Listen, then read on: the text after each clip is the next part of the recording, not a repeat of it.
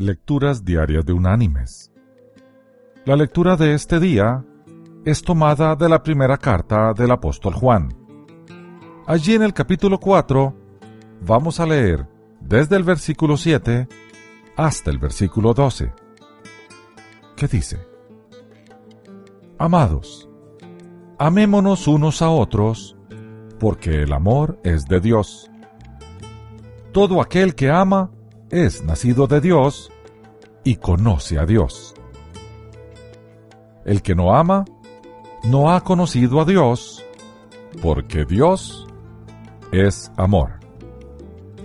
En esto se mostró el amor de Dios para con nosotros, en que Dios envió a su Hijo unigénito al mundo para que vivamos por Él. En esto consiste el amor, no en que nosotros hayamos amado a Dios, sino en que Él nos amó a nosotros y envió a su Hijo en propiciación por nuestros pecados. Amados, si Dios así nos ha amado, también debemos amarnos unos a otros. Nadie ha visto jamás a Dios. Si nos amamos unos a otros, Dios permanece en nosotros y su amor se ha perfeccionado en nosotros. Y la reflexión de hoy se llama El amor es algo más. Una maestra de kinder trataba de explicar a los niñitos de su clase lo que es el amor.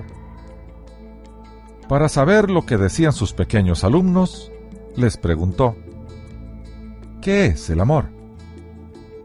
Entonces una niñita de seis años de edad se levantó de la silla y fue hasta la maestra.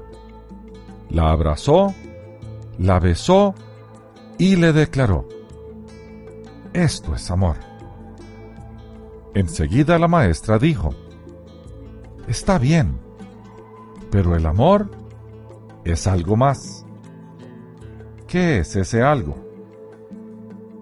La misma niña después de un rato de estar pensando, se levantó y comenzó a poner en orden las sillitas que estaban fuera del lugar que les correspondía. Limpió bien el pizarrón, levantó unos papeles que estaban en el suelo, arregló los libros que estaban en desorden sobre una mesa y enseguida, con aire de satisfacción, dijo a su maestra, Amor es ayudar a otros. La niñita había entendido. Mis queridos hermanos y amigos, qué equivocados estamos cuando definimos amor como un sentimiento o una emoción. El término griego usado por los autores bíblicos para definir el tipo de amor que Dios nos tiene es ágape. Y se usa en ese idioma para describir un tipo de amor incondicional y reflexivo, en el que el amante tiene en cuenta solo el bien del ser amado.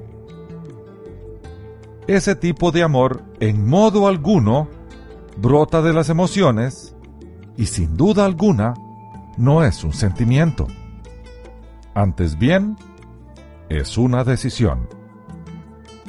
Nuestro Padre decidió amarnos así pese a nosotros mismos, y decidió dar a su Hijo para que se hiciera hombre en la persona de Jesús y se entregara a nuestro favor con el propósito de darnos vida eterna.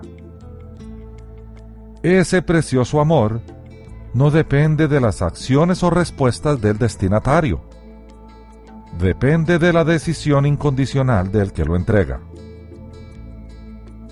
Por lo tanto, así como Dios nos ama, debemos amar nosotros a los demás.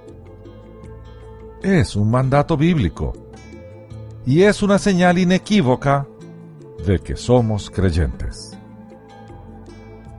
No hay otra opción. Que Dios te bendiga.